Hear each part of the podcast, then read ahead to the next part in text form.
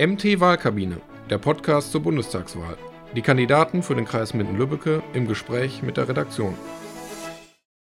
Hallo, mein Name ist Stefan Koch und bei mir sitzt heute Frank Schäffler, Bundestagskandidat für die FDP.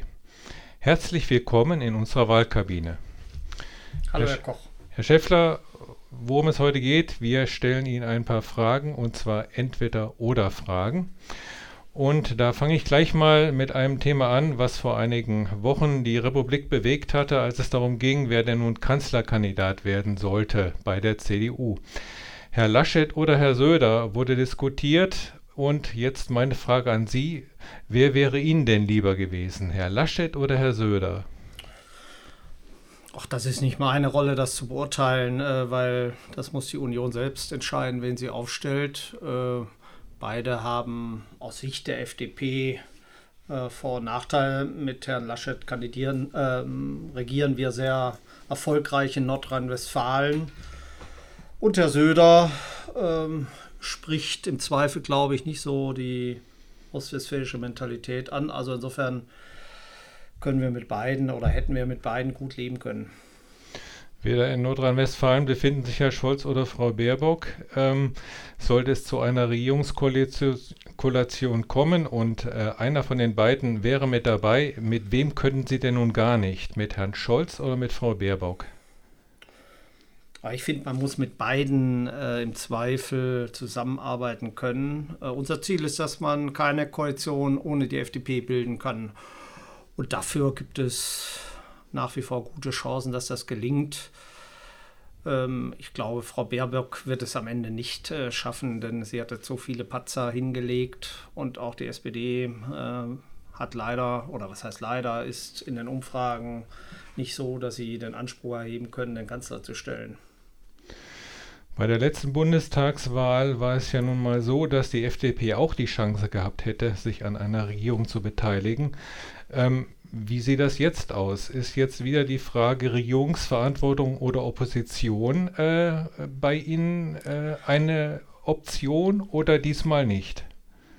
Ja, das wird der Wähler entscheiden am Ende. Das kann man heute noch nicht sagen. Äh, wir werden das an Inhalten festmachen. Äh, wir wollen nicht um jeden Preis regieren, sondern wir wollen liberale Inhalte umsetzen. Wir wollen die Bürger entlasten. Wir wollen das Aufstiegsversprechen in Deutschland erneuern. Das ist das, was wir wollen. Und am Ende wird man sehen, mit wem man das umsetzen kann. Äh, Im Zweifel wollen wir natürlich Politik machen, aber nicht um jeden Preis. Wie meinen Sie, wird für Sie die Wahl ausgehen? Werden Sie mehr oder weniger als 10% bekommen? Ja, wir werden mehr kriegen. Äh, wir sind, wir haben einen guten Lauf. Ja, wenige Wochen vor der Wahl liegen wir stabil über 10% und ich rechne tatsächlich, dass wir ja, zwischen 12 und 14 Prozent kriegen werden oder zumindest die Chance darauf haben. Ist so Ihre Prognose, jawohl. Eine Partei, die wahrscheinlich äh, sich äh, die Frage stellt, ob sie überhaupt 10 Prozent schafft, ist die AfD. Diese Partei ist ja umstritten, wird vom Verfassungsschutz beobachtet. Ähm, wie ist denn so Ihre Bewertung der AfD mehrheitlich? Sind das eher Nazis oder eher Konservative? Man muss natürlich die Mitglieder, die Abgeordneten und die Wähler da unterscheiden. Ähm, die, die Mitglieder und die Abgeordneten, die machen sicherlich stramm den Weg nach rechts, da bin ich ziemlich sicher. Ähm, da gibt es noch ein paar Feigenblätter. Aber wenn selbst Herr Meuthen, der Parteivorsitzende, ähm, sagt, er würde seinen Direktkandidaten vor Ort nicht wählen können, weil der ihm zu rechts ist, äh, dann sagt das viel über die Partei aus. Ist der Baum denn jetzt noch eine Feige mit Feigenblättern oder schon irgendwas anderes mit ganz wenigen Feigenblättern? Wen meinen Sie jetzt? Bei der AfD. Bei der Die AfD, AfD als Baum, ist das jetzt eher ein Baum, der Feigenblätter hat oder noch eine Feige mit Feigenblättern?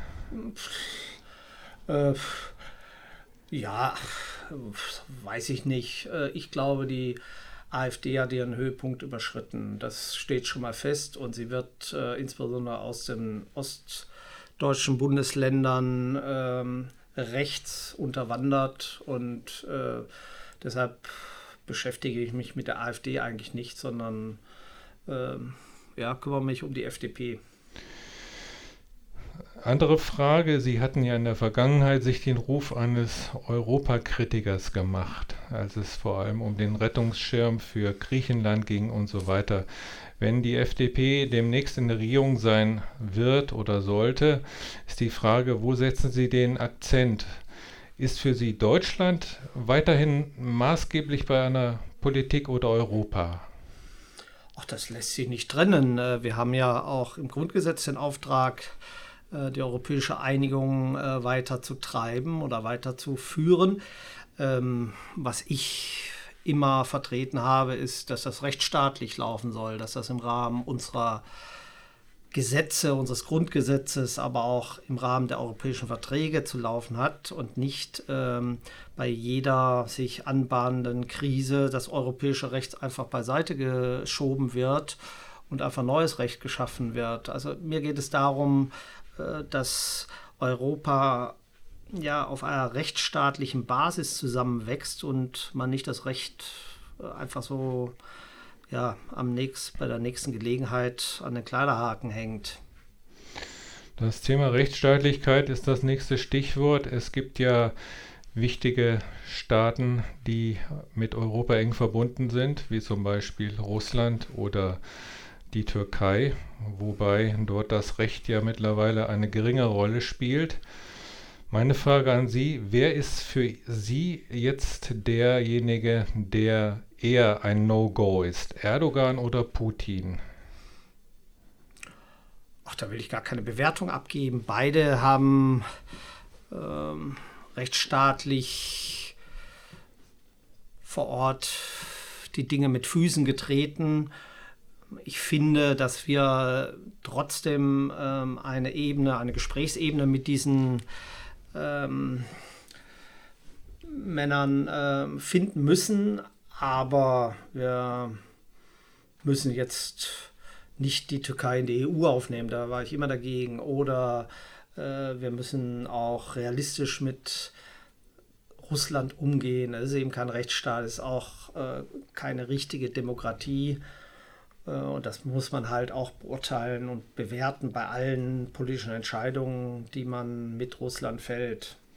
Dann wäre dann die nächste Vergleich Gas über Nord Stream oder lieber aus den USA. Was meinen Sie?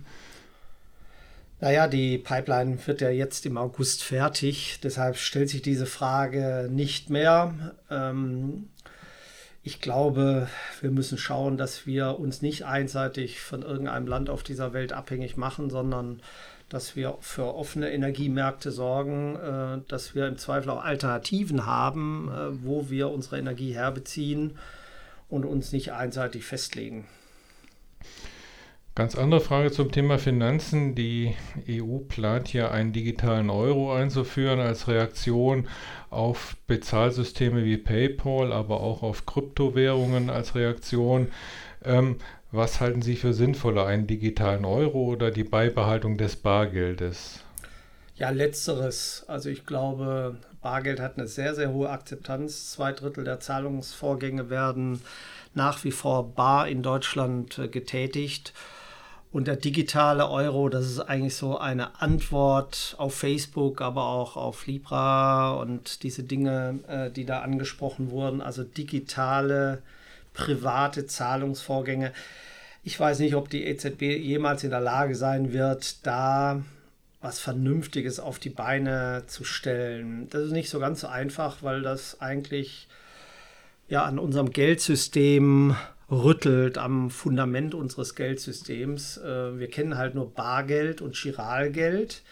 Und das Chiralgeld ist Geld, was die Banken letztlich produziert haben durch Kreditvergabe.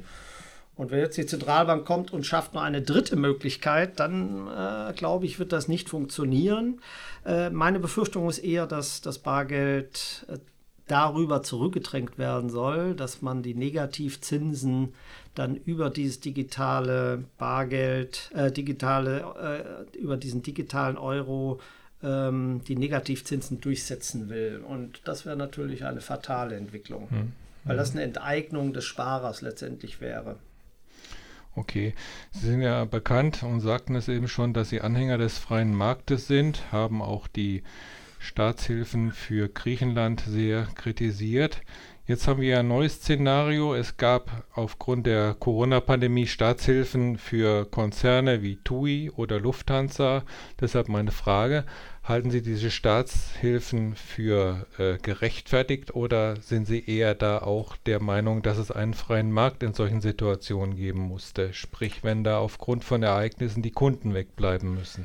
Ja, nein, das meine ich natürlich nicht. Ähm, die Einschränkungen im Rahmen der Corona-Pandemie, die sind ja im Wesentlichen vom Staat verursacht worden. Der Staat hat die Verbote ausgesprochen. Äh, dann muss er natürlich auch ähm, entsprechend Hilfe leisten.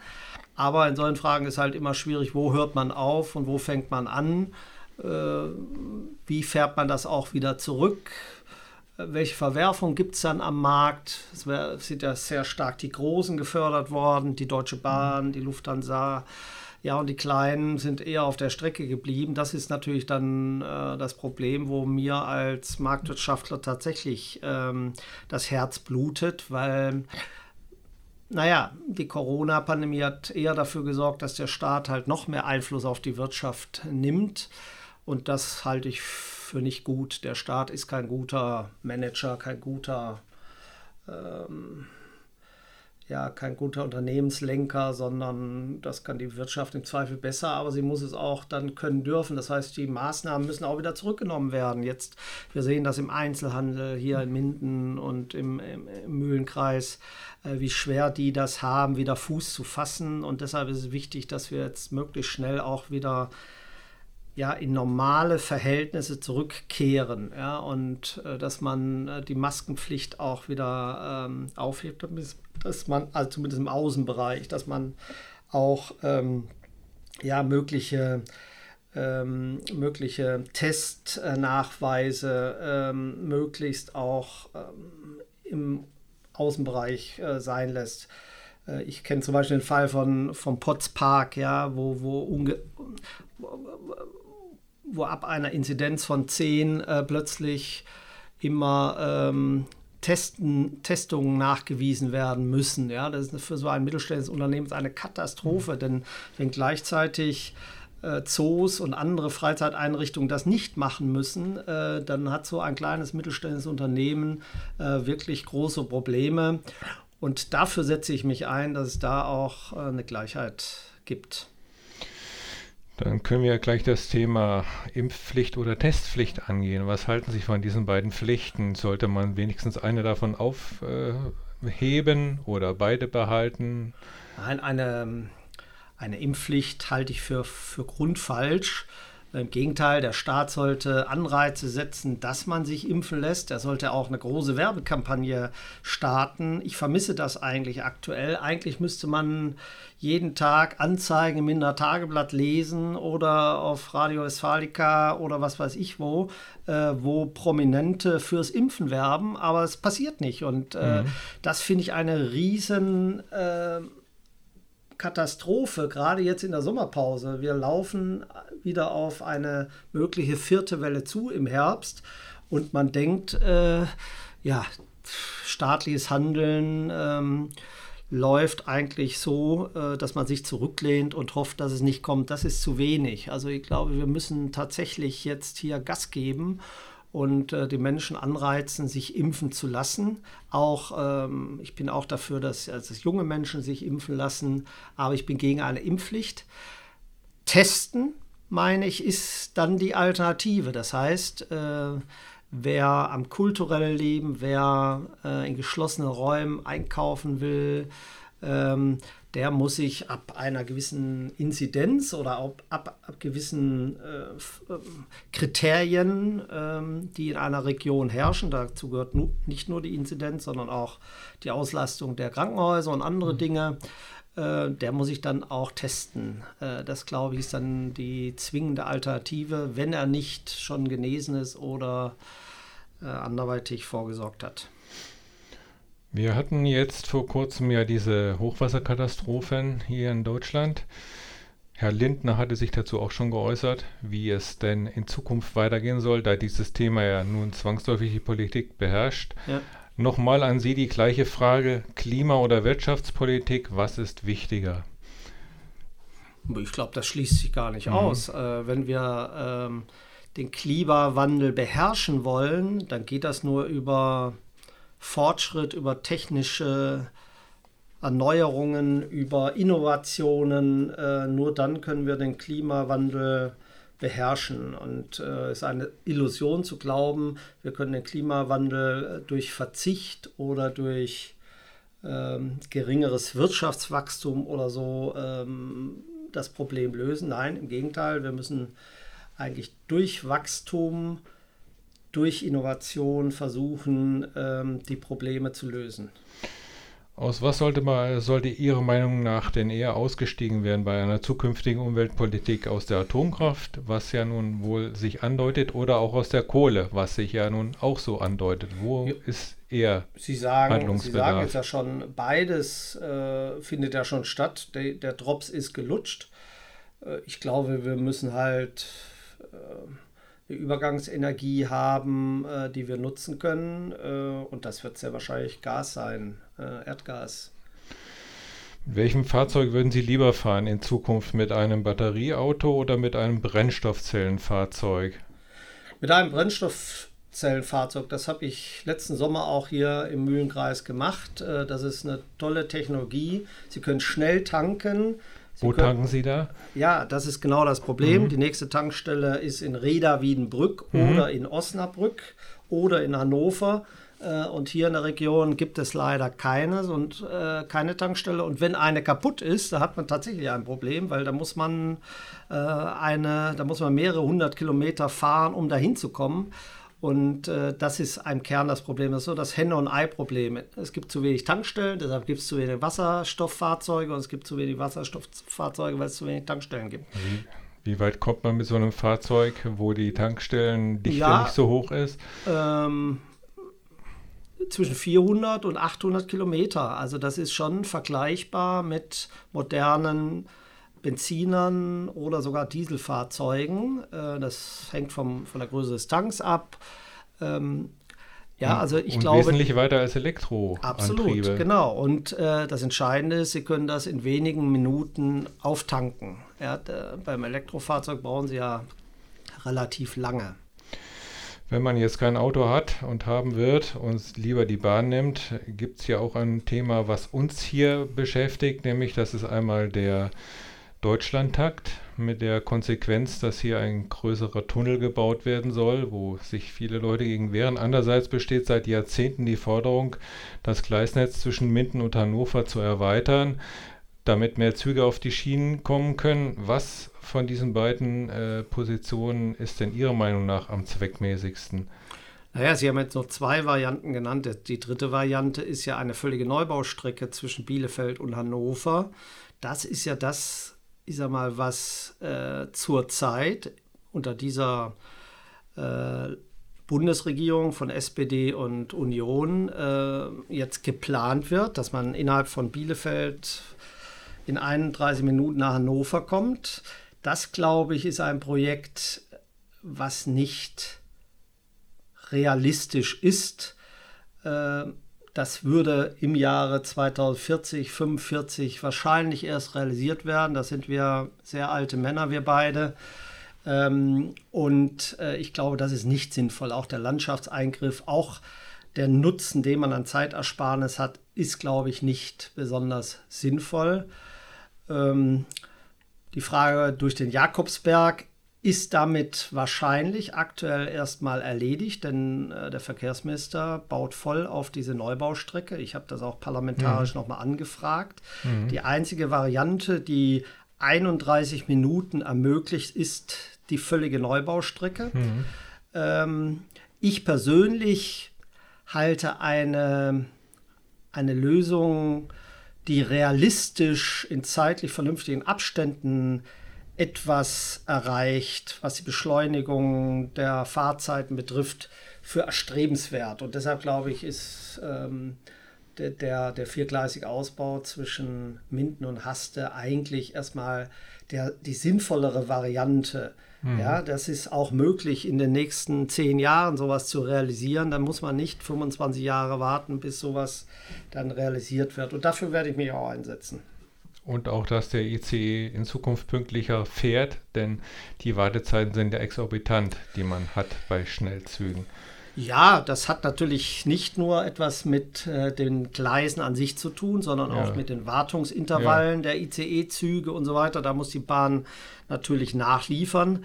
Aber ein Engpass ist eben auch äh, der, die besagte Strecke Minden-Haste, die eben nur zweispurig ist. Und äh, da gibt es eben wenig Ausweichmöglichkeiten und die müssen eben geschaffen werden. Hier ist noch ein paar andere Sachen zum Thema, äh, zu anderen Themen, bei denen Sie sich auch schon geäußert haben. Das Gespräch, was wir hier aufzeichnen, kann jeder hören und er muss dafür keine Gebühren zahlen. Beim Fernsehen sieht das anders aus. Sie hatten da ja auch schon Kritik dran geübt. Deshalb meine Frage, Beitragsrundfunk oder Privatfernsehen, was wäre Ihrer Meinung nach angemessen? Sie hatten da schon einiges gesagt und warum ist das so? Ich glaube, dass der öffentlich-rechtliche Rundfunk in Deutschland inzwischen so umfangreich und so massiv ist. Äh, wir haben ja über 60 Radioprogramme, wir haben über 20 äh, Fernsehprogramme, die öffentlich-rechtlich finanziert werden. 8 Milliarden Euro Beitragseinnahmen zahlen äh, alle Bürger ähm, an, an die Anstalten das glaube ich ist nicht sinnvoll. Also wir, wir brauchen sicherlich einen Informationssender, der, der auch ähm, finanziert werden muss, ähm, aber wir brauchen eben nicht, äh, nicht diesen Umfang, weil dieser Umfang dazu führt, dass private Initiativen, dass Verlagshäuser ähm, immer weniger Chancen haben, am Werbemarkt überhaupt äh, durchzudringen. Äh, gerade die neuen Technologien ähm, erfordern hohe Investitionsbedarfe äh, und äh, ja, wer keine Gebühreneinnahmen hat in, im Rahmen von 8 Milliarden Euro, der kann auch relativ wenig investieren in diese mhm. Bereiche und äh, dass sich die öffentlich-rechtlichen in diesen Bereichen jetzt so massiv ausdehnen, äh, das halte ich für eine Gefahr auch für die Pluralität und die Vielfalt des Medienstandards in Deutschland. Ähm, und deshalb trete ich ein, dass wir hier äh, auch massive Veränderungen einleiten. Ähm, und äh, das halte ich auch für notwendig, denn ähm, ja, ansonsten führt das dazu, dass die Beiträge äh, fortlaufend steigen und äh, die Menschen immer stärker, egal ob sie jetzt Sozialhilfeempfänger sind oder Geringverdiener oder Millionär, äh, alle müssen diesen, Recht, äh, diesen öffentlich-rechtlichen Rundfunk mitfinanzieren. Wir haben den teuersten öffentlich-rechtlichen Rundfunk der Welt. Es gibt kein Land auf dieser Welt, das so viel für öffentlich-rechtlichen Rundfunk ausgibt. Und äh, es gibt auch andere Länder, die funktionierende Demokratien haben. Da ist das aus meiner Sicht in dieser Form nicht notwendig. Was im öffentlich-rechtlichen Rundfunk auch auffällt, ist vor allem bei den Nachrichtensendungen, dass dort eine Art Sprachwandel stattfindet, der in der Bevölkerung noch nicht so ganz angekommen ist. Wahrscheinlich wird es da die Hoffnung geben, dass das irgendwann mal der Fall sein wird. Also meine Frage an Sie, gendern oder nicht gendern, was halten Sie für sinnvoll und wo halten Sie gendern für sinnvoll? Also da habe ich keine festgefahrene Meinung. Ich meine, Sprache verändert sich immer, hat sich immer verändert.